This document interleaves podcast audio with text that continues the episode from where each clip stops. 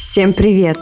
Привет, привет! И вы слушаете подкаст о материнстве, который мы назвали в честь самой популярной фразы наших детей. Мам, мама, Меня зовут Карина, моему сыну Луке 5 лет, и мы живем в Мюнхене. А меня зовут Тоня, у меня двое детей. Старшего сына зовут Олег, ему 6 лет, а младшего зовут Илья, ему 1 год и 10 месяцев. И мы из Москвы.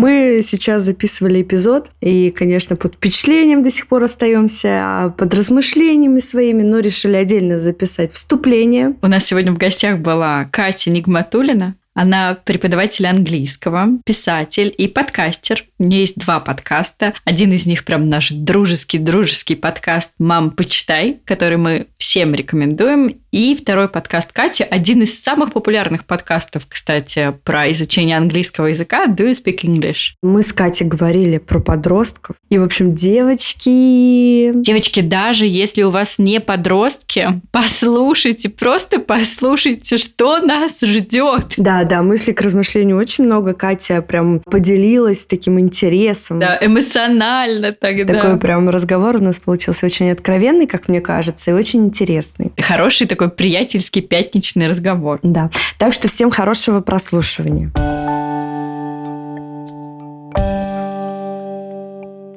Катя, привет. Привет, девушки, очень рада быть у вас. И Катя у нас уже не новый гость. А Я специально перед записью эпизода посмотрела, что ты была у нас в 21 эпизоде, а сейчас мы записываем 155-й. О боже, девушки, ну это просто. Я наслаждаюсь, это большая честь для меня. Очень рада быть с вами сегодня. И мы сегодня тебя пригласили, и на правах такого старшего товарища хотим тебя порасспрашивать насчет подростков. Я подписана на твой инстаграм как раз с того момента, когда мы записывали вместе эпизод, и ты о них так трогательно пишешь в своих правилах жизни, и я читала. А мы с Тони очень много обсуждаем а, детей в нашем подкасте. Мы постоянно говорим, вот когда наши сыновья будут подростками, что же мы будем делать? И я увидела твои правила жизни, и решила, говорю, Тоня, мне кажется, я нашла человека, который нам расскажет про подростков. Это прекрасно, девушки. Знаете, я хотела рассказать вам, мы вчера с одной из моих групп, с группой А2, изучали слово anxiety, тревога по-английски. И его так сложно произнести обычно mm-hmm. всем ученикам, и вот мы его дрилили, дрилили весь урок, говорили, как справляться с тревогой и так далее. И вечером моя ученица Настя присылает э, нам в чат трейлер нового мультика «Головоломка». Мне кажется, все его смотрели. Чудесный мультик про эмоции. Что в следующем году летом выходит вторая часть. И там, девушки, что там происходит? Там вот, значит, эти прекрасные эмоции этого малыша сидят, и они такие все довольны, и все уже устаканилось. И тут этой девочке исполняется 13 лет, и в вот их, значит, пульт управления врывается просто ужас какой-то, все разрушает.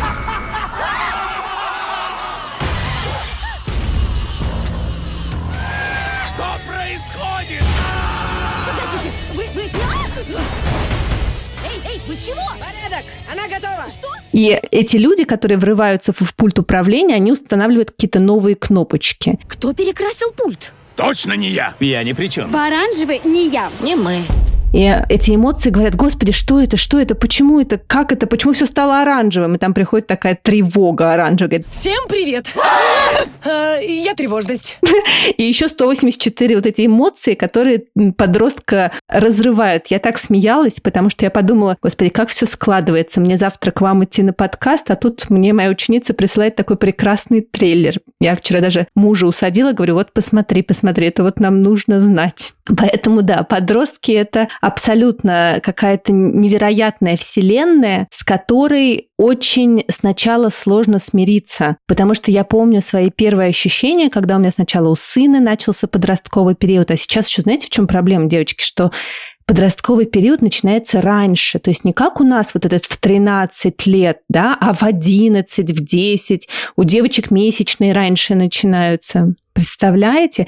И я, кстати, тоже читала где-то исследование, что это связывают, э, ну, вообще с изменениями климата, и что мы потребляем большое количество эстрогена содержащих э, веществ, которые даже не понимаем, что их э, потребляем. И вот эта акселерация, которая происходит с детьми, то есть ты вроде бы привык к этому прекрасному ангелочку, который тебя бегает, читает с тобой книжки, обнимает, и вдруг с тобой рядом появляется другой. Вот знаете, как есть, девочки, вот это вот понятие другого. И ты, конечно, понимаешь, что это твой ребенок, но это уже немножечко другой человек. И вот этот период, ну, лично для меня, такого привыкания к новому человеку, который еще и начинает себя вести крайне неадекватно, это такое испытание любовью, мне кажется, вот вообще. Простите, а вы кто такой будете? Поэтому я желаю вам сил, когда вас настанет этот период. И мы, наверное, сегодня поговорим еще, как со всем этим справляться. Но меня всегда утешает э, в этом плане Роберт Сапольский. Мы читали его книгу «Биология зла», она называется. Он нейробиолог, вообще приматолог, и изучает наш мозг, как он развивается. И я помню, мне больше всего запомнилась именно глава про подростков, девочки. И вот там как раз он рассказывал, что у подростков на самом деле все очень проблематично, потому что фронтальная кора мозга, которая отвечает как раз, знаете, вот за планирование, за анализ, за мотивацию, за волю, за рациональное какое-то принятие решений, за вот эту функцию, что что-то есть опасное. Я очень четко помню, как у моего сына начался подростковый возраст, и мы стоим на светофоре, и он, значит, ломится просто вот на этот красный свет, а я стою и думаю, боже мой, что происходит? А потом Роберт Сапольский мне объяснил, что оказывается подросток это же такое существо, которому гормоны уже подвезли, а представьте, что вот их, как их колбасит. Им выдали и тестостероны, и эстрогены, их начинает просто все это захватывать, при этом тело невероятно меняется, вообще непонятно, что с тобой происходит а мозг еще не доразвит. И плохие новости, девочки, в том, что он доразовьется к 20 годам только. Да, некоторые говорят, что эти лобные доли даже там до 25 у некоторых созревают. Вот. Представляете, то есть это какое-то нужно много терпения. И я, когда это прочитала, я начала относиться к подросткам гораздо легче. Я думаю, ну, все понятно. Ну, что тут? Я даже э, вот так шутя рассказываю все время своим подросткам. Говорю, ну, ты понимаешь, у тебя сейчас как бы еще фронтальная кора недоразвита, поэтому ты хочешь бежать, значит, вот туда, а не надо. Вот у матери уже доразвита, давай послушаем. Поэтому вот это мне очень помогло. А потом мы были в каком-то лагере, когда у меня дети еще были маленькие, и там был прекрасный психолог из э, Петербурга, забыла, к сожалению, как его зовут, он устроил нам лекцию про подростков. Угу. Я очень-очень, знаете, запомнила его метафору. Он говорит, что подросток – это такое существо, которое было велосипедом и вдруг превращается в автобус.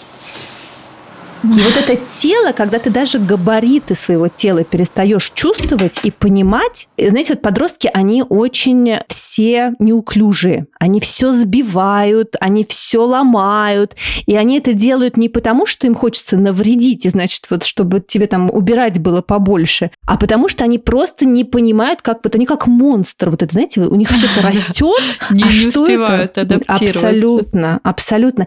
И, а еще, девочки, я слушала тоже подкаст про менопаузу. И там как раз говорили о том, что вот у девочек, например, та перестройка гормональная, которая происходит в подростковом возрасте, вот схожая перестройка будет э, происходить, когда наступит менопауза. Это очень тяжелый такой период, когда все твое тело перестраивается. Я, значит, это все послушала и думаю, бедные люди. То есть бедные. Вы представляете, как их шарашит? То есть их можно только пожалеть. Э, мне кажется, все мы... Вот вы помните свой подростковый возраст? Вот мне очень интересно у вас спросить, как вы его проживали? У вас был какой-то там бунт? Э, вы, не знаю, уходили ночью ночью гулять, пока родители спали? Что у вас, как у вас это проживалось? Мне кажется, все, что ты описала, все, что вот сейчас э, прозвучало, у меня было сто процентов. И уходила, и бунтовала, и все очень близко к сердцу воспринимала. Вот я помню, что это такое вот эмоциональное время было, вот где мне все обижали. Мне казалось, я очень такая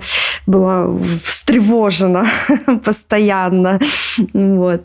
Поэтому эмоциональный. Слушайте, у меня подростковый период, мне кажется, это единственный период, за который я до сих пор готова просить прощения у своих родителей. Я бунтовала так, что, я не знаю, я напивалась, я уходила из дома, ну, правда, только там на вечерок, но в целом я была очень язвительная. Мне кажется, я была как еж колючая. Я вот все время язвила, отвечала. И самое главное, что я сейчас помню от подросткового возраста, это две вещи. Во-первых, мне казалось, что я самая умная, и мои родители точно ничего не знают. Откуда они знают? Они 20 лет назад как бы были в этом возрасте, они точно не современные. И мне казалось, что я все знаю, мои друзья все знают, а родители ничего. Это первое, что я помню. И второе вытекает из первого. У меня вообще не было никакого инстинкта самосохранения. Мне казалось, что море по колено, что со мной никогда ничего не произойдет, ничего не случится, и все, что вот говорят папа, мама, бабушка, что это просто вот их что-то такое, ну, возрастное, да, что в наше время такого нет. Слушай, Карин, я могу, знаешь, по-английски есть такое выражение I can relate. Вот я понимаю, о чем ты говоришь, при том, что я была такая девочка, которая все время училась, э, и никогда с ней никто домашнюю работу не делал. Но при этом меня подростковый возраст тоже настиг немножко попозже, не знаю, может быть, там, не знаю, лет в 16, в 15, но я, например, уходила ночью из дома на свидания какие-то, то есть чтобы я, то есть я сдала, пока все уснут, и уходила. И вот то, что ты говоришь, что нету никаких вообще понятий, что это может быть опасно, я один раз возвращалась домой, на меня напали два пьяных парня, я убежала, но я вот иногда сейчас возвращаюсь из своего уже возраста и думаю, а что могло бы тогда случиться?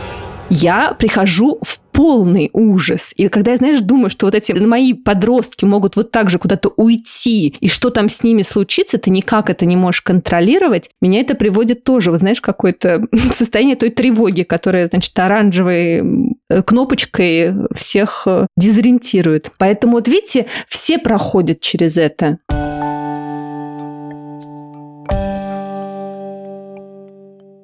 А хотелось у нас спросить конкретно у тебя вот про твой опыт с твоими текущими подростками, когда у тебя все это началось, сколько нам с Тони еще осталось? У нас Олегу, Тониному старшему сыну 6, моему Луке 5. Расскажи, сколько лет еще у нас есть с нашими детьми?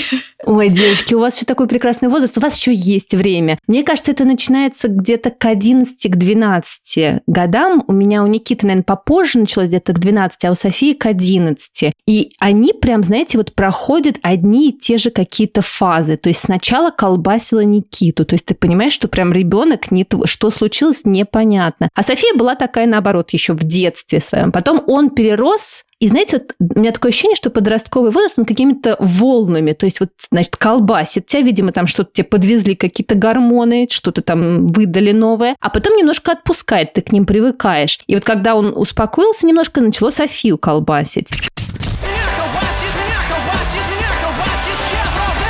И это же, понимаете, еще у всех проявляется по-разному. У меня с Софией такая интровертированная девочка, и она, например, просто сидит в своей комнате, бесконечно там смотрит какие-то сериальчики. И вот эти, знаете, три стадии отделения подростка, что сначала ему нужно сказать, что вы вообще ничего не понимаете, вот как ты говорила, вот это нужно хлопнуть дверью обязательно, если есть дверь, то ее надо обязательно хлопнуть так, чтобы все услышали сказать, не заходи в мою комнату, что вы вообще ничего не понимаете, я вообще не такая, как вы. И вот эта стадия отделения, она такая болезненная и для родителей, и для детей, потому что им хочется отделиться от тебя. И их еще терзают вот эти истории, что хочу быть таким, как все, вроде бы нужно иметь такие же джинсы, как у всех, играть в такие же игры, как все, потому что быть вот, значит, вот в этом комьюнити, потому что для подростков неожиданно становится э, внешний мир важнее, чем ты, чем дом. А с другой стороны, хочется быть таким, как не все да, отличаться от всех. И вот это их постоянно разрывает, а тут еще родители, действительно, которые, наверное, так раздражают, это очень смешно, потому что я иногда сейчас своим детям прям говорю, да, очень раздражаю, да, очень раздражаю. Они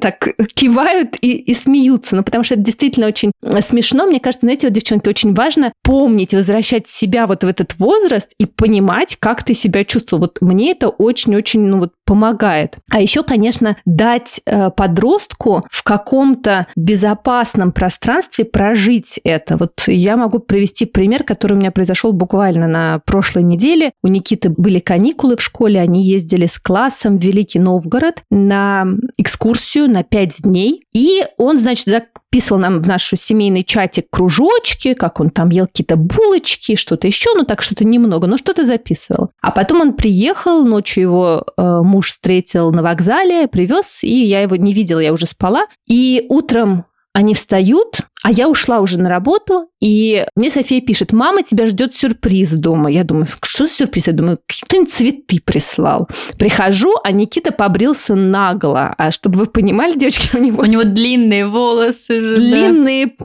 пышные волосы, да.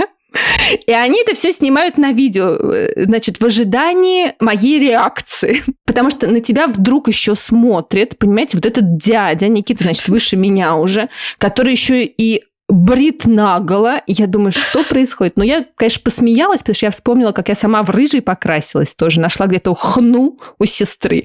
И думаю, ну, прекрасно. Я думаю, ну, ладно. А оказалось еще, девочки, что он подстригся с четырьмя друзьями. Сами они подстриглись в ванной, значит, в этом гостинице, где они жили. Они друг друга подстригли. Я думаю, ну, прекрасно. Так, ладно, переживем. Но при этом, вот, девочки, знаете, я так сейчас как бы рассказываю в таком дзене. Но вот, например, например, если бы у меня ребенок пришел и сказал, мама, я хочу, значит, 25 тату, проколоть себе какие-нибудь дырки везде, или, знаете, вот меня очень пугают туннели в ушах. Вот ладно, там дылки, ладно, они там, ну, зарастут или еще что-то. Но вот эти туннели ужасные, вот, я, конечно, чувствую себя старой бабкой. Не знаю, что, девочки, вот я еще не, не ответила себе на этот вопрос. Но мне кажется, с татуировками проще, потому что их не делают несовершеннолетним, насколько я знаю. А, да? Да, ага, то, то есть хорошо. тут можно как бы на закон указывать. А с тоннелями сложнее. У меня был период, у меня их не было, но все мои друзья с ними были, и они зашивали потом себе уши, так что, ну, как бы сильно переживать не стоит. Это можно зашить. Ну, вот знаете, девочки, у меня в школе была э, лучшая подружка, Наташка Борисочкина моя, мы с ней сидели за одной партой, и ей мама не разрешала даже волосы стричь. У нее всегда была такая длинная-длинная коса, и, как вы понимаете, когда Наташе исполнилось 18 лет, она пошла и отстригла себе все на свете, потому что она мечтала об этом примерно всю школу, а мама ей запрещала. И вот тут, конечно, такие сложные, сложные выборы, но еще, понимаете, сложно, когда твоя реальность тоже меняется. Не только же меняется реальность детей, но и твоя. Я вот вам тоже приведу буквально пример этого лета, когда у Софии э, день рождения, я спрашиваю, ну что ты хочешь? И она мне говорит, не сметь покупать мне подарок, ей 13 лет исполнилось, не сметь покупать шарики. Я говорю, шарики даже нельзя. Шарики нельзя. Я говорю, а торт можно? Торт нельзя. А свечку хоть куда-нибудь ставить можно? Нельзя. Мне запретили все.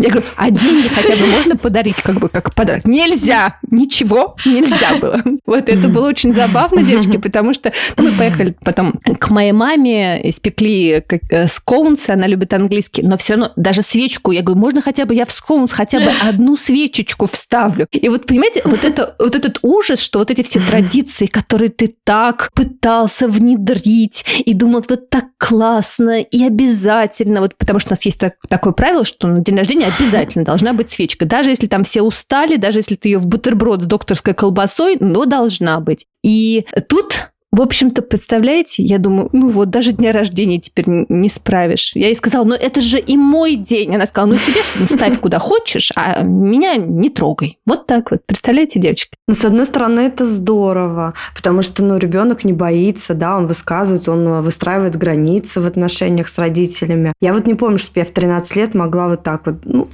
отстаньте, я не хочу принимать ваш. Не, ну дети какие-то другие, это правда. Вот дети современности, да, они более открытые. Правда более честные. Слушай, вот то, что ты говоришь, это очень верно. И тоже я слышала у психолога, может быть, как раз на той же лекции, он рассказывал, что если ребенок орет вам в лицо и показывает средний палец, радуйтесь. Он это может делать только с вами. Значит, ему безопасно с вами. И вот он учится справляться со всеми этими обуревающими его эмоциями. И с одной стороны, это действительно так, да, мы иногда нашим самым близким людям говорим то, что мы не скажем даже нашим друзьям, да, потому что у нас какие-то другие границы с людьми. Но при этом это очень сложно в моменте, девочки, когда тебе там что-то говорят, и это твой ребенок, а ты еще, тебя же обревает это, я же столько тебе дала, я же все, вот эти вот все мысли, которые родители нам тоже говорили, ты себя все время останавливаешь, так кусаешь за язык, не смей такое говорить детям, ни в коем случае. Это, знаете, девочки, кто-то сказал, мне очень запомнились два совета, как работать с подростками, они прям такие стали для меня маяками. Один раз я смотрела, Наталья Синдеева устраивала круглый стол для людей, которым за 50 лет, и там была Татьяна Лазарева, и они вытаскивали карточки, нужно было высказать свое мнение. И она как раз вытащила карточку подростков или детей, и она сказала, «Э, значит, если у вас в доме в подросток, вам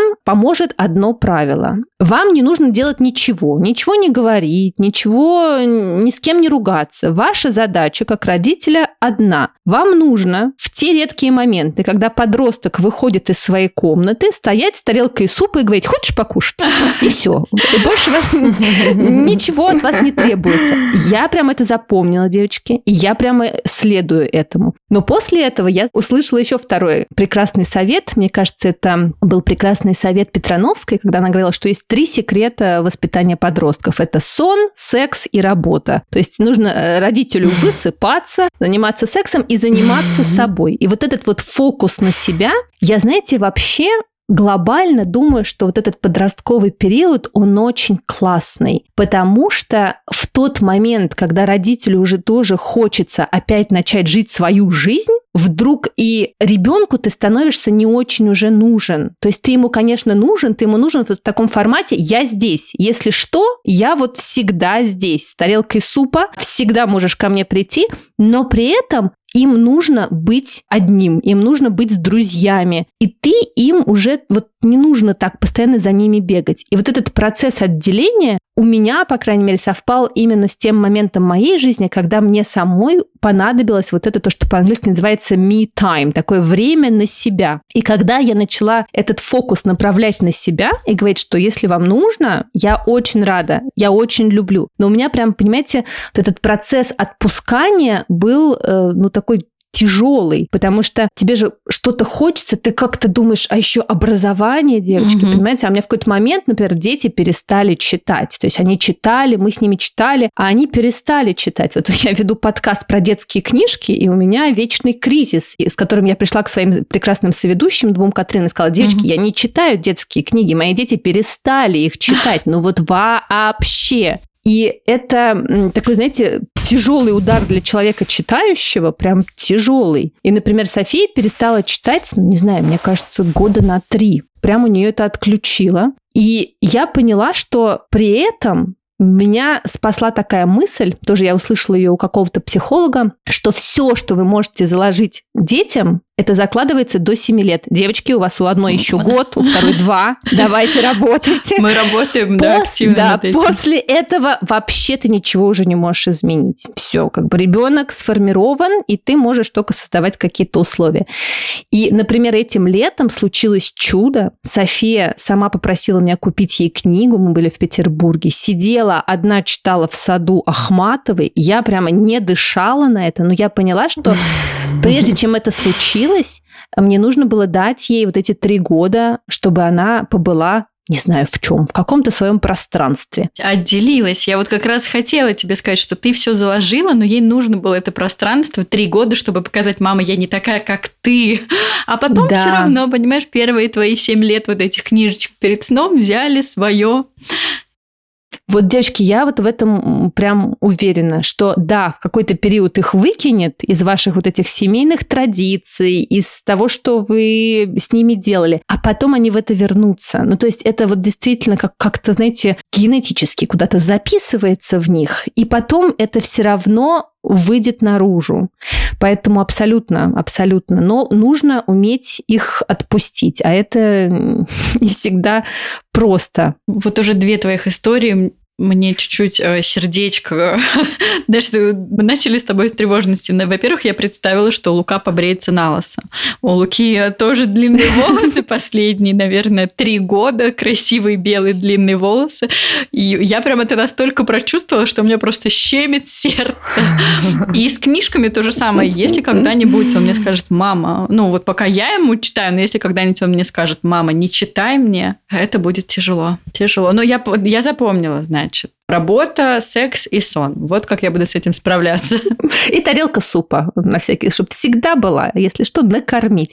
Потому что, знаете, девочки, еще одна проблема с подростками, они очень много едят очень много едят. Я наслышана про вот эти сковородки, которые они съедают в одно лицо, и я уже не знаю, что делать заранее, потому что я не люблю готовить, а слышала про одну женщину, у которой три сына, и она каждому готовила по сковородочке. Вот, представляю, девочки, ну, знаете, я вам хочу сказать, что я прям с этой проблемой практически пришла к своему психологу. У меня такая ситуация сложилась, что я долгие периоды сейчас нахожусь в режиме э, матери-одиночки, у меня муж уезжает, и я в какой-то момент поняла, что я просто не справляюсь. Работа, подростки, вот это все. И я, значит, пришла с этим к своему психологу и говорю, что мне делать? Она говорит, а, а в чем проблема? У тебя дети уже взрослые, они подростки. Я говорю, ну и что? Я говорю, ты знаешь, сколько они едят? Она говорит, а в этом в чем проблема? Почему они у тебя сами не готовят? Я говорю, а как это? Они говорят, ну как, как? Они должны у тебя готовить самостоятельно. Но на самом деле, честно говоря, они у меня, например, София прям действительно готовит сейчас себе сама практически все приемы пищи.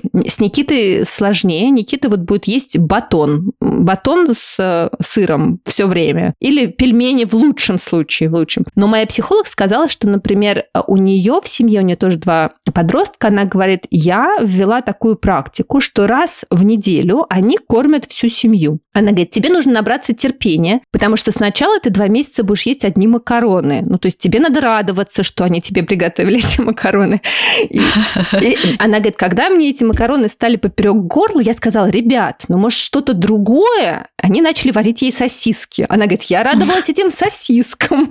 Вот тоже какой-то там месяц. И я поняла, что это действительно очень вот важно и начала это делать. И, например, у меня действительно, ну, то есть я знаю, что у меня дети не умрут сами от голода, они себе что-то да приготовят. София вообще какую-то красоту наведет, а Никита, ну, сосиски сварит, пельмени сварит, макароны сварит, и уже хорошо. Даже, ладно, съест огурец, э, как э, тоже говорил детский доктор Комаровский, что если у вас вот ребенок ест огурец, макароны и что-то еще, то все нормально, не переживайте, он выживет. Я поняла, что мне, например, девочки, очень важно, чтобы они научились вот выживать в комфортных условиях, потому что когда они уедут учиться в университет, я вспоминаю себя, я была э, девочкой домашней, с которой вырастила бабушка. Бабушка кормила меня просто на убой всегда. И когда я приехала жить в общежитие, девочки, я даже не умела варить макароны. И мы, значит, всем этажом, там никто не умел, пытались, значит, сварить эти макароны. Вы понимаете, что с первого раза у нас не получилось. И первые полгода в общежитии я ела батон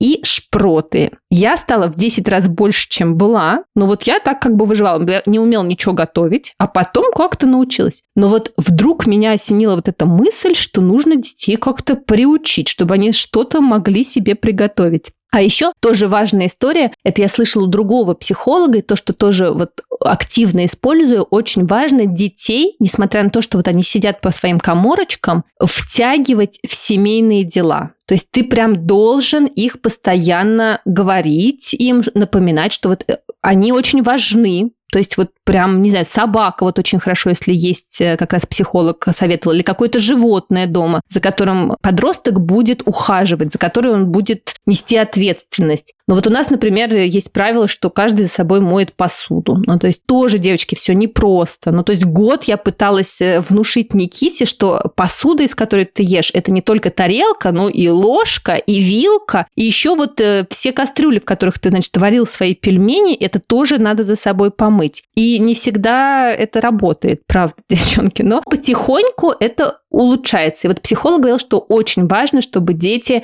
как раз чувствовали, что они часть семьи. А еще, знаете, мне кажется, очень важно, когда этот твой подросточек, которому нужно отделиться, которого ты сейчас большую часть времени раздражаешь, он к тебе приходит, Вот он к тебе сам взял и пришел, либо что-нибудь рассказать. Вот Никита мне сегодня, он так выходит иногда из своей комнаты, говорит, привет, мам. Я говорю, привет, как дела? Расскажи мне что-нибудь. Я просто понимаю, что вот в этот момент надо отложить все свои дела. Вот даже я не знаю, что происходит, просто самое важное, что ты должен отложить и сказать, класс, слушай, давай поговорим, даже если это будет две минуты. Я вот такие моменты очень ценю. Вот как раз до записи нашего подкаста, вот Софию я практически не видела всю неделю. Ну, как-то мы пересекаемся, конечно, в пространстве одной квартиры. Но вот она сегодня ко мне пришла, и я лежала на кровати, читала книжку, и она ко мне забралась и говорит, как у тебя дела, как у тебя прошла неделя? Я сижу, думаю, боже, какой прекрасный момент.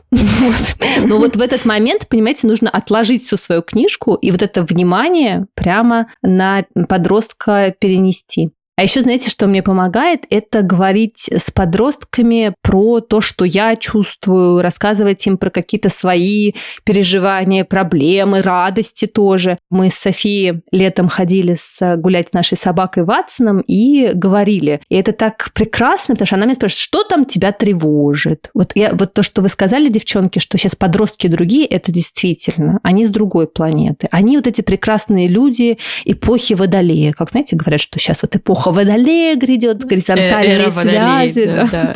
Эра вот это они, а? вот они другие. Я не такая, я не такая свободная, я не могу дать отпор, они даже бабушки дают отпор. А у нас бабушка, чтобы вы понимали, это такой человек, э, авторитет в семье. Она, когда к нам приезжает, она живет в другом городе, вот когда она приезжает, значит, с пакетом пельменей, она открывает так дверь практически ногой и всегда заходит э, с какими-нибудь стихами э, типа Тургенева «Не позволяй душе лениться, чтобы воду в ступень не толочь». Вы понимаете, почему я такая выросла? Вот я так выросла с такими, значит, э, мотивационными, пионерскими слоганами. И вот она детей моих тоже так вот, она их и любит очень, но и периодически вот, вот так, что лежим, а что тут лежим, встали, пошли. Они могут даже бабушке сказать что-то такое прям, что им не нравится. У нас была очень смешная история. София, у нее всегда были длинные такие красивые, рыжие, кудрявые волосы, как у льва. И вот она всегда ходила с длинными волосами. Она никогда не стрилась, никогда не просила. Я даже ее спрашивала, потому что не очень... Это опять история про волосы. Мое сердечко опять сейчас просто разобьется. Слушай, ну вот, и у нее еще путаются очень. Я ей все время предлагала, говорю, может, тебе подстричься, тебе будет легче просто причесывать. Они у нее очень тонкие. Нет, ни в какую. Она ходила так. Бабушке очень нравилось, конечно же. И тут она, мы были как раз в Петербурге, она говорит, мама, я хочу подстричься. Я говорю, ну окей. И они, значит, в наш семейный чат присылают, она с папой пошла стричься, вот эту фотографию, где вот эти все волосы лежат на полу в парикмахерской. И бабушка, конечно, просто себя не контролирует. То есть справиться бабушка с этим не смогла. И там, как же так, да что же это такое, да зачем это вообще, вот это вот все. Я потом звоню маме, говорю, мам, ну что ты тут устроила? Говорю, ну ребенок подстригся, но она даже не тату сделала, ну просто подстриглась, это ее волосы, она имеет право. Мама меня услышала, девочки. Услышала, говорит, да, действительно, простите меня. Позвонила Софии, сказала, какая София красивая, вот это вот все. А потом София на следующий день, девочки, решила начать красить ногти вот этим черным, зеленым, вот какими-то такими лаками. И она вечером звонит бабушке, и бабушка такая ей говорит, Софишка, ну какая ты у меня красивая. А София, значит, поднимает свои ногти, и там вот это зеленый, черный. Она говорит, а что ты с ногтями сделала? И мы так смеялись, потому что я говорю, видишь, говорю, София, с бабушкой еще не проработала обработали ногти. И вот, знаете, вот эта история, когда ребенок понимает, что ты всегда на его стороне, даже если там бабушка иногда там что-то у нее, знаете, искрит, или у кого-то вокруг, у педагогов, еще что-то. Вот мне кажется, важно, чтобы ребенок знал, что, ну, как бы родитель адекватен. То есть он тебя поддержит с зелеными у тебя ногтями, с красными волосами, с любыми. Какая разница? Ну, в какой-то момент ты научишься, как тебе хорошо и комфортно. Мне даже кажется, что такая стратегия, она как бы немножко останавливает э, детей в моменте бунта, потому что мы бунтуем когда нам что-то запрещают, когда нас не принимают. Ах так, а я покажу, как я еще больше могу, и что я еще сделаю. У меня просто такая же история была с родителями, вот как у, у тебя, наверное, меня всегда принимали, я всегда чувствовала, что родители на моей стороне, и мне не хотелось какой-то, это хотелось моим сверстникам доказать что-то родителям. Вот. Поэтому это очень правильная стратегия, и я тоже собираюсь ее придерживаться. Слушайте, ну знаете, девочки, вот я так как бы тоже рассказываю, сейчас вот думаю, что при этом то, что мне еще помогало ед во всем, во всем этом процессе, это все-таки не забывать про себя. При том, что вот ты хочешь поддержать подростка и вообще обеспечить ему все самое лучшее, но подросток, к сожалению, начинает жутко двигать твои границы. А он вообще как бы, какие границы у родителей? Да это вообще не важно, это уже там старое поколение, их уже смести и новое будущее построить. И вот э, мне очень помогает, когда что-то из их желаний э, переходит границы, сказать, слушай, ну, я, конечно, все понимаю и очень уважаю, но я-то тут тоже человек, у меня есть тоже какие-то свои правила, ценности, то, по что я верю. И вот очень важно это тоже в спокойном ключе ребенку каким-то образом доносить. То есть не полностью всегда идти за любыми безумствами какими-то, а говорить и объяснять, что да, извини, но вот мне сейчас, мне как человеку, вот, вот так хорошо, а так нехорошо. И так как у меня вообще с этим проблема была большая у самой, с этими границами, со всем остальным, то вот подростковый период моих детей наложился на период моей работы с психологом, когда я училась эти границы сама отстраивать в своей жизни, и я пыталась им прямо вот рассказывать, что, слушайте, ну вот так уже не окей. Э, у меня, например, э, еще, знаете, такая история есть. У меня Никиты, то есть э, зайти в его комнату ну, можно только с валидолом, потому что там какие-то грязная одежда валяется в перемешку с какими-то фантиками. Тут же стоит 25 чашек, которые я, значит, говорю, что надо относить, но никто не относит. И вот это все. И мне кажется, знаешь, знаете, он даже не видит, то есть что там вот, это вот такой жуткий, я даже не могу сказать, что это беспорядок, это не беспорядок, это что-то большее. Я понимаю, с одной стороны, что это его пространство, а с другой стороны, его пространство иногда начинает уже вылезать за пределы комнаты, и вот эти вот носки оказываются, значит, по всей квартире. Я вот ему сказала, слушай, ну вот за твоей дверью делай, что хочешь, как бы, если ты мне разрешишь там убраться раз в месяц, я счастлива. Но при этом, девочки, вот буквально где-то недели две назад, как раз вот мы тоже были с ними эм, без папы долго, и я когда зашла, я говорю, слушай, ну давай хотя бы будем учиться фокусироваться на одном. Ну, например, что одежда не должна валяться на полу. Ты можешь вот как бы одну задачу держать в голове, потому что это невозможное просто. Но он как бы, конечно, ее три дня поддержал, а вот я, в общем, для своего спокойствия стараюсь не заходить в его комнату, только вот когда он уезжает куда-нибудь, я ему пишу такую сообщение, сыночек, а можно я уберусь в твоей комнате? Если он мне разрешает, то я иду убираться, потому что это, конечно, это что-то с чем-то, девочки. А при этом София у меня это просто, то есть заходишь, у нее там все блестит, у нее все там по линейке разложено. Вот два ребенка растут в одной и той же семье. Представляете, и как это возможно, непонятно. Но иногда не хватает сил быть вот этим принимающим взрослым. И когда ты сам устал, и тебе прям уже сил нету, иногда прям думаешь, господи, опять валяются носки, опять, значит, что-то вот там, я-то тут при чем? И иногда все равно бывают какие-то моменты, когда ты понимаешь, что... Приходится рычать и включать, да, такую мать подростков типично. Да, да, да, именно. Но тут еще важно, вот когда это случается, попросить прощения. То есть у меня, знаете, вот иногда бывает, я там сама ничего не успеваю, я, я потом это отслеживаю и думаю, боже мой, ну это потому что вот ты сама, значит, ничего не успеваешь, уставшая, не выспавшаяся. И я, значит, залетаю в комнату к Никите и начинаю кричать на него, что он, значит, играет в эти компьютерные игры бесполезные. Когда ты последний раз учил стихотворение в 10 лет, а сейчас тебе 15, меня периодически ну, накатывает, дочка. Вот это вот все. И я потом быстро отхожу, и прихожу и прошу у него прощения. Говорю, я тебя так люблю, прости меня, пожалуйста. Мне вообще все это не важно. Ну, не учи. Ну и ладно, бог с этим Бродским. Ну и пусть он идет куда-нибудь в Петербург. Потом, знаешь, наступит время, мне кажется, когда они все еще и Бродского перечитают. Период должен быть какой-то свой. Дойдут, дойдут.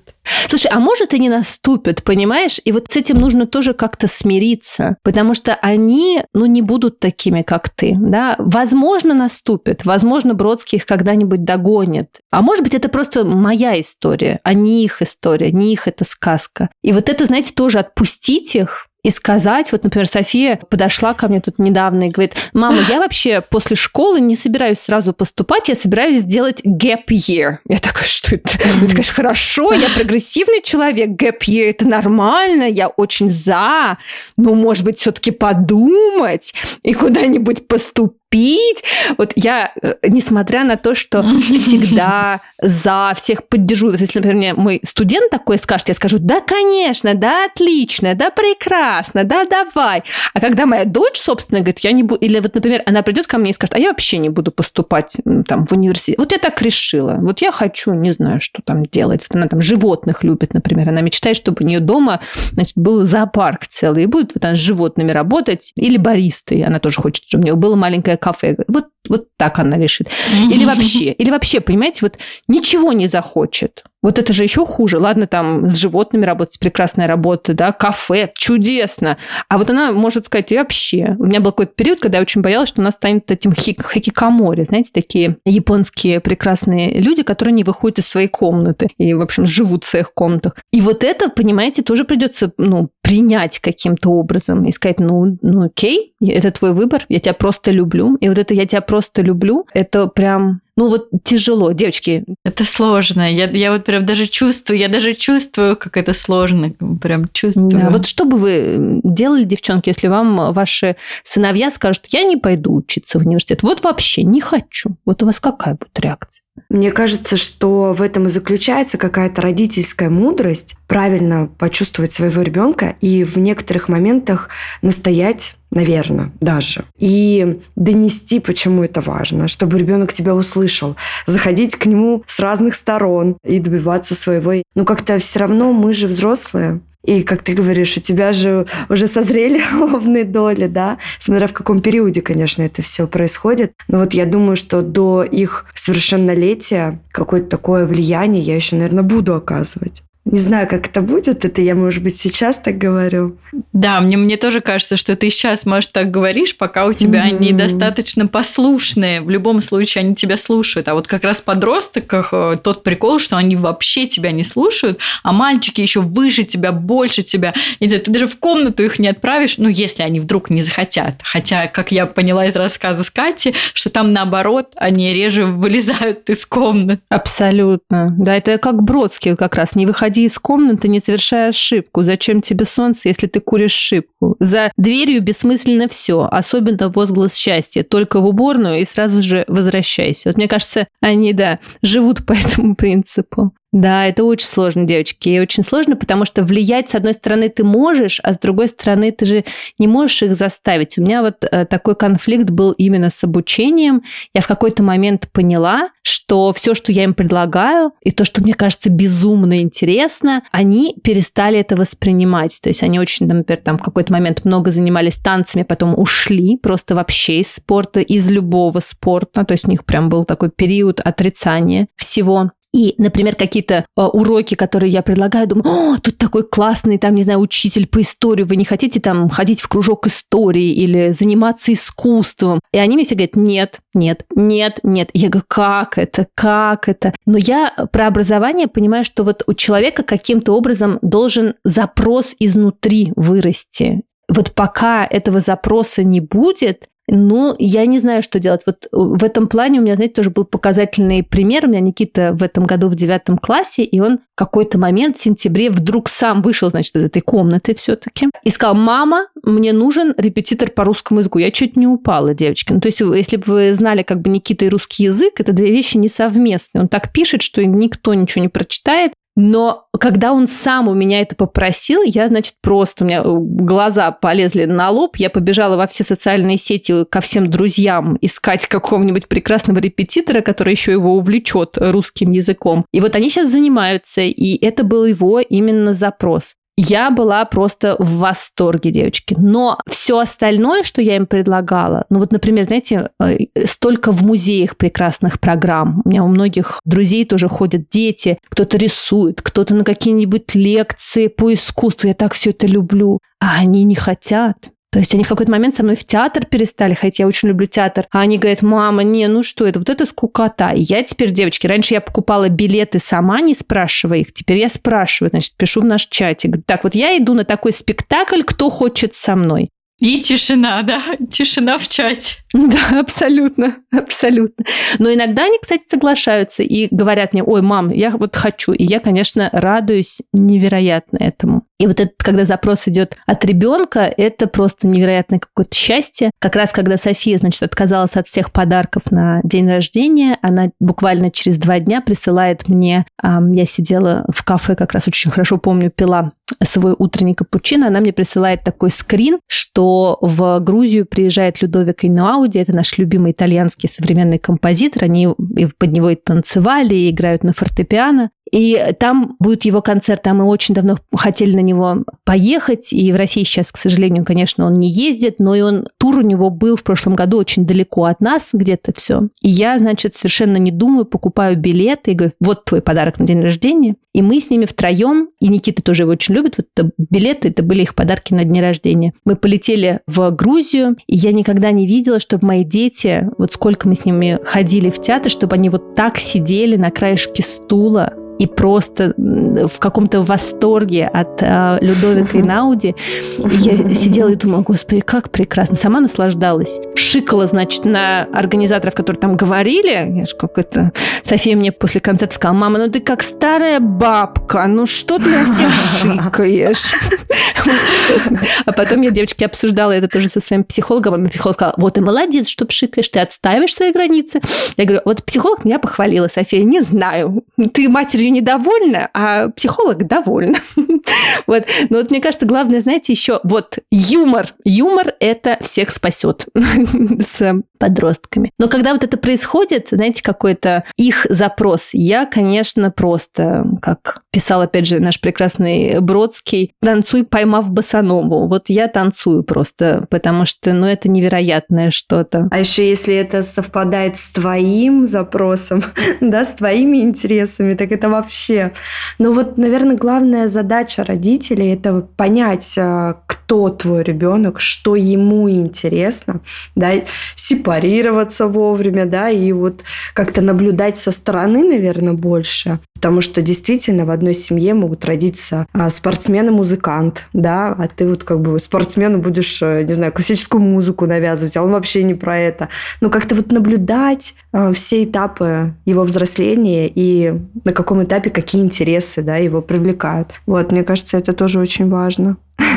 Да, абсолютно с тобой согласна, Тони. Мне кажется, еще нужно признать, что в твоей семье может родиться тот самый дворник или водитель троллейбуса. Понимаешь? Mm-hmm. Это сложнее, чем музыкант. Ну, Музыкант да. это очень романтично. А вот что если у тебя будет тот самый дворник, которым ты мог стать, если не будешь учиться? Это прям сложно. Вот представить. Знаете, я вообще думала, что к подростку вот можно относиться только как к очень любимому человеку, вот, которого ты любишь просто безусловно, но который чуток не в себе. С изюминкой. На какой-то период у него отключили. И ты его все равно очень любишь, и ты знаешь, что это пройдет, но вот сейчас он неадекват чуточек.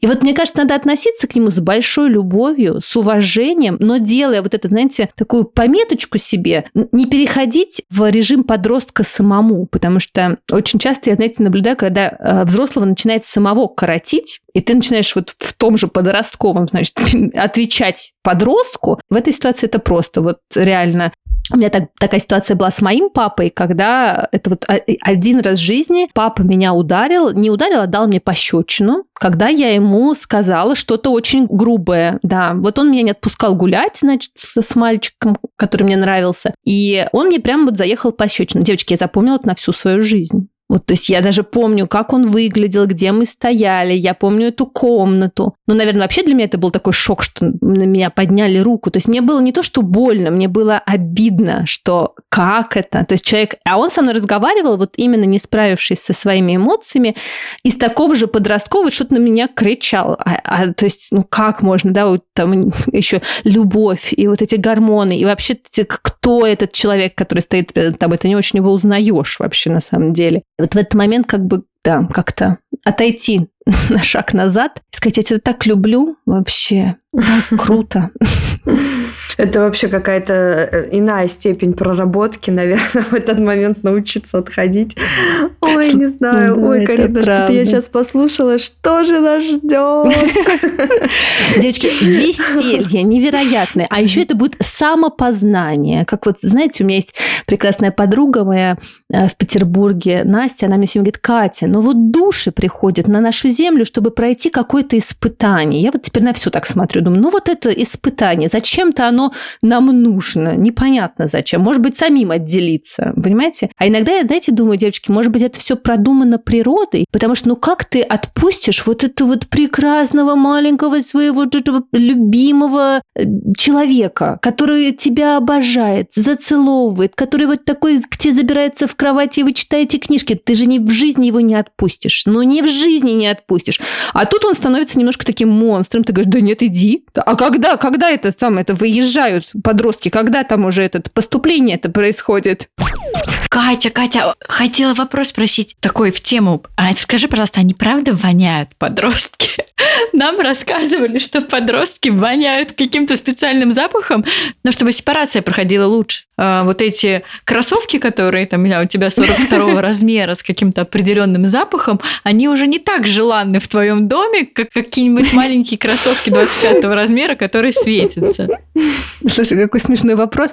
Я не замечала, но, например, вонь это идет, например, от того, что они не моются просто. Ну, то есть у меня у Никиты это было, у Софии нет, а у Никиты прям было вот эти носки грязные валяют. Да, но это вот прямо не то, что он как бы по-другому ребенок твой начинает пахнуть, а просто потому, что вот эта вот одежда, они потеют больше. Я думаю, что с этим это еще связано. Да, слушай, я думаю, что вот угу. все продумано. Все продумано. У меня, девочки, есть уже план на момент, когда они, значит, э, отправятся в университет учиться. Я собираюсь их куда-нибудь отправить, чтобы они не в одном городе со мной жили, чтобы у них был такой прекрасный опыт, как вот у меня. У меня тоже такой был опыт учиться. Даже если они будут брать эти gap year свои, прекрасно волонтерить куда-нибудь, не знаю, сажать репу, спасать обезьян, детей в Африке, кого угодно, где-нибудь, но э, не в пределах э, родителя. Вот у меня такой план на самом деле. Так, так. Кариночка, видишь, мы, может быть, тоже с тобой к этому придем. Это мы сейчас, понимаешь, э, про сепарацию тяжелую с тобой обсуждаем. А вот да, подростковый да, период все расставит по, по своим местам. Я прям этого боюсь. Кстати, вот, вот в этом вопросе ты меня успокоила, потому что мне так сейчас тяжело представлять, что когда-то две мои кровиночки, которых я зацеловываю ежедневно, вырастут, и как я вообще, вообще вот отпущу их в этот мир. И мне кажется, я так болезненно буду воспринимать, что это уже две взрослые личности. Я так буду хотеть вернуться в это время, я сейчас пытаюсь им насладиться. Но вот если ты говоришь, что подростковый период все вот, значит, во мне нормализует, я теперь спокойна. Слушай, да, это правда, это правда. Я, знаешь, сейчас смотрю на все наши прекрасные фотографии, видео вот из того возраста. Господи, какое это просто вот настоящее детство в хорошем смысле этого слова. Я думаю, что все продумано, девочки, как-то природой. Правда, продумано. Мне тоже кажется, если мы как-то рожали, потом вот это все постепенно, будем надеяться на природу. Ну вот и с психикой, конечно, нужно работать. Ну то есть вот именно с психоэмоциональной стороны, да, то есть, наверное, там все, все же тяжелый процесс, процесс, к этому нужно готовиться, и, возможно, даже с помощью специалистов вместе проходить это ну, для мамы. Мне прям тоже как-то это близким кажется. Да, Карин, ты абсолютно права, и мне кажется, тут еще важно сказать э, в подкасте, что за ребенком все-таки нужно следить, потому что всякое бывает, и, конечно же, не нужно упустить момент, потому что очень часто бывает и депрессия у подростков, э, с которой тоже нужно работать с психологом и помогать ему пройти через это. И не дай бог, могут быть какие-то, не знаю, не очень хорошие компании, которые тоже бы отследить и посмотреть, да, что-то происходит. Все равно нужно, конечно, относиться к этому очень серьезно, потому что период непростой, и устоять в нем тоже непросто ребенку. И, конечно, нужно всегда да, держать руку на пульсе, не отсоединяться пока что, отсоединиться потом, когда кора разовьется. Вот в тот момент.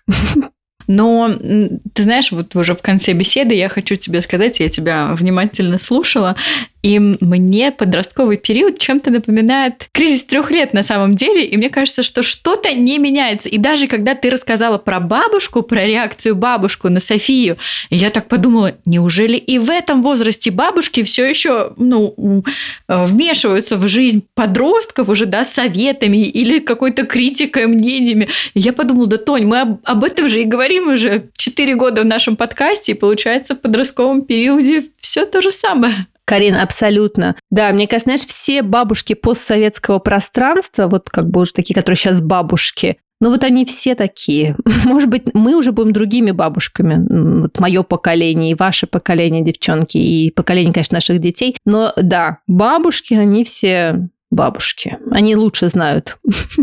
А вот я, кстати, не знаю, мне кажется, у нашего поколения, знаешь, мы будем такие бабушки, которые бабушки по Петрановской, а наши внуки будут расти по кому-нибудь уже другому, и мы будем рассказывать, так что ты, носи его все время на груди, ты что, четвертый триместр донашивай, почему ты положила ребенка в кроватку? Ну-ка, давай я его доношу за тебя. Будет что-то такое, мне кажется. Слушай, да, мне кажется, это все проживают по-разному, но я вот про себя думаю, мне очень хочется быть бабушкой, которая живет свою жизнь и просто наслаждается внуками. Вот когда у меня будет возможность с внуками проводить время, я скажу родителям, так, родители, до свидания, мне доверяете? Вы мне доверяете как специалисту? Отлично, я нормальная бабушка, все, значит, детей выдали, идите, расслабляйтесь, делайте, что хотите, а мы тут сами с ними будем э, тусить. Но при этом я понимаю, что я не буду, например, бабушкой, как моя бабушка была, которая меня просто воспитала и жила со мной всю жизнь. Я не буду бабушкой полного дня.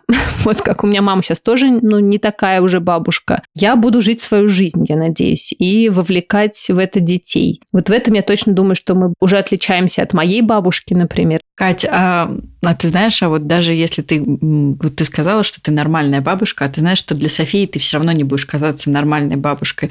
Я себя очень часто так успокаивала, что вот моя свекровь, она двух прекрасных детей вырастила. Все умные, с высшими образованиями. Но когда дело касается моего ребенка, касалось, да, в тот момент, мне казалось, что-то в ее книжках точно не так могли написать. Поэтому все равно что-то будет им казаться, что мы не так делаем. Абсолютно. Абсолютно. Это правда. Слушай, Карин, я, знаешь, в этом плане тоже провожу себе аутотренинг. Я говорю себе, так, тебе придется быть свекровью в какой-то момент. Запомни, не лезь, пожалуйста, в воспитание ребенка, только наслаждайся. Далее прекрасно. Выжди этот момент, потому что у меня был вот, например, такой период, меня, например, моя свекровь просто раздражала со своими советами в начале. То есть какой-то был прям долгий такой, знаете, период, когда ты только родил, и тебе кажется, что вот ты все знаешь, и тут все делают не то, и со всеми своими этими дурацкими советами. Да, мне кажется, у всех был такой период. Это один из первых наших эпизодов в подкасте про советы, которые нам давали в начале нашего материнства. Он до сих пор является одним из самых популярных эпизодов. До сих пор у всех это было. Ну, сложно. Я вот буду стараться не давать советы, но как получится, не знаю. Как классно, мы начали с подростков, а уже обсуждаем, какими мы бабушками будем, да? Это прекрасно, да. Слушай, тоже хорошо и об этом помечтать. Катя, мы хотели тебя поблагодарить сказать тебе большое спасибо за то, что ты пришла. А, я почувствовала, что тема тебе интересна. Тебе так хотелось так много нам всего рассказать. Катя очень активно жестикулирует, рассказывает. Это здорово. Мы желаем тебе, чтобы и дальше твоя сепарация твоих подростков проходила легко. Еще мне хочется тебе пожелать, чтобы иногда из этих подростков все же вылезали вот те маленькие дети, которых ты, несомненно, любишь, и вот прижимались к тебе, и ты смотрела в их глаза и вспоминала вот этих детей маленьких маленьких, знаешь, все, все равно в них что-то есть от тех детей, да? Ведь? Слушайте, абсолютно спасибо тебе большое, спасибо вам, девчонки. Я вообще э, кайфую невероятно, когда сын меня сейчас сверху обнимает. Я мечтала об этом, девочки, вот мы про это не поговорили, про это счастье, когда твой маленький мальчик становится мужчиной, у тебя появляется твой собственный мужчина, который будет с тобой на всю свою жизнь, не знаю, мужья приходят и уходят, а сын будет навсегда. И когда сейчас, знаешь... Так, нет, Катя, мы что-то, кажется, не так заканчиваем. Сын идет к другой женщине, сын идет Это к другой правда, женщине, это абсолютно правда, точно. это правда. Но когда он просто подходит тебе и говорит, мама, и обнимает тебя так уже, знаешь, сверху просто. И когда ты с ними, с ними стоишь на паспортном контроле, уже непонятно, кто тут кто, это такое счастье. Или дочка у меня тоже уже, знаешь, выше меня, когда они тебя вот так вот обнимают, и ты себя чувствуешь, ну, прям уже в таком защищенном. То есть ты понимаешь, что ты, знаешь, отдаешь им, и вот еще чуть-чуть, и они будут твоей стеной. И это невероятное на самом деле вот это ощущение. Девчонки, фотографируйте больше всего. Вот знаете, я вам хочу сказать только один совет. Вот прямо снимайте эти прекрасные моменты, делайте видео, потому что это вот тоже один такой, знаете, якорек, который у меня дети обожают. Мы иногда забираемся на кровать и пересматриваем вот эти детские видео, и мне кажется, они любят их смотреть невероятно. И вот это такая как раз ниточка, которая будет держать всегда. Поэтому вот пока есть этот момент, потому что сейчас, вот я еще про одну вещь не рассказала, мои подростки запрещают фотографировать их, выкладывать в какие-то социальные сети, не дай бог. Это просто нужно получить столько печатей, как, не знаю, президента э, Франции, например. Нет, невозможно, невозможно, поэтому пока есть возможность для себя просто делайте бесконечное количество видео. Пусть ваши эти, видео просто не помещаются в телефон, копируйте их на компьютеры, делайте из них какие-нибудь прекрасные фильмы, потому что это настоящее счастье потом все это смотреть. Я пока выполняю твой совет. У меня 40 тысяч фотографий, Молодец, 12 отлично тысяч идем. видео. Отлично, прекрасно. Да, да. А мой муж говорит, что у Луки нет ни одного дня в жизни, чтобы у него не было его фотографии. Ну, то есть, вот как бы у меня есть все. Кать, спасибо тебе, правда, большое. Я прям и успокоилась, и у меня теперь много мыслей к рассуждению, к рефлексии снова. Спасибо тебе большое, что пришла к нам. И я провела этот час а, невероятно интересно. Спасибо. Да, приглашайте. Потом будет Янг Далт, много еще разных периодов. Как раз видите, Потом бабушками станем, да? Бабушка, именно, девочки, понимаете? Вот как раз, Соберемся. видите, сколько у нас подкастов между нашими прошло. Как раз дети подросли, есть еще чем делиться. Спасибо вам большое, мне было с вами хорошо. Ну что, обсудили мы с Катей, значит, этот непростой период жизни детей. Я теперь примерно понимаю, что нас ждет. Мне очень нравится Катин настрой, как она это все преподнесла, с таким принятием, знаешь, с такой вот душевностью и любовью, что я прям настраиваюсь на такой же процесс в будущем. Мне хочется как-то тоже двигаться в этом направлении принятия и любви. Поэтому, Катя, еще раз спасибо. И, не знаю, у меня прям какое-то новое видение ситуации открылось. А как бы все говорят же про этот подростковый период, что он непростой. Но вот так откровенно, мне кажется, я ни с кем эту тему не обсуждала вот прямо досконально. Поэтому сейчас, конечно, какое-то осознание будущего приходит потихоньку, и это классно. Да, Кать, спасибо большое за то, что к нам пришла и все нам рассказала. Но будем готовиться, готовиться. Это, конечно... У нас еще есть время. У, у нас еще есть время, да, да, да, это так радостно. Вот, потому что, конечно, иногда наши дети нам кажутся уже такими взрослыми, а на самом деле у Мгм. нас еще столько же времени, Ой, не говори. сколько мы уже с говори. ними провели до подросткового периода. Мы хотели поблагодарить всех наших слушательниц за то, что вы с нами, за то, что вы ставите нам оценки, лайки, пишите отзывы и вообще за то, что вы с нами во всех наших чатиках, запрещенных социальных сетях, незапрещенных или просто слушаете нас на прогулке с коляской или не с коляской. Спасибо вам за то, что вы у нас есть. Всем хорошего дня и пока-пока. Пока-пока.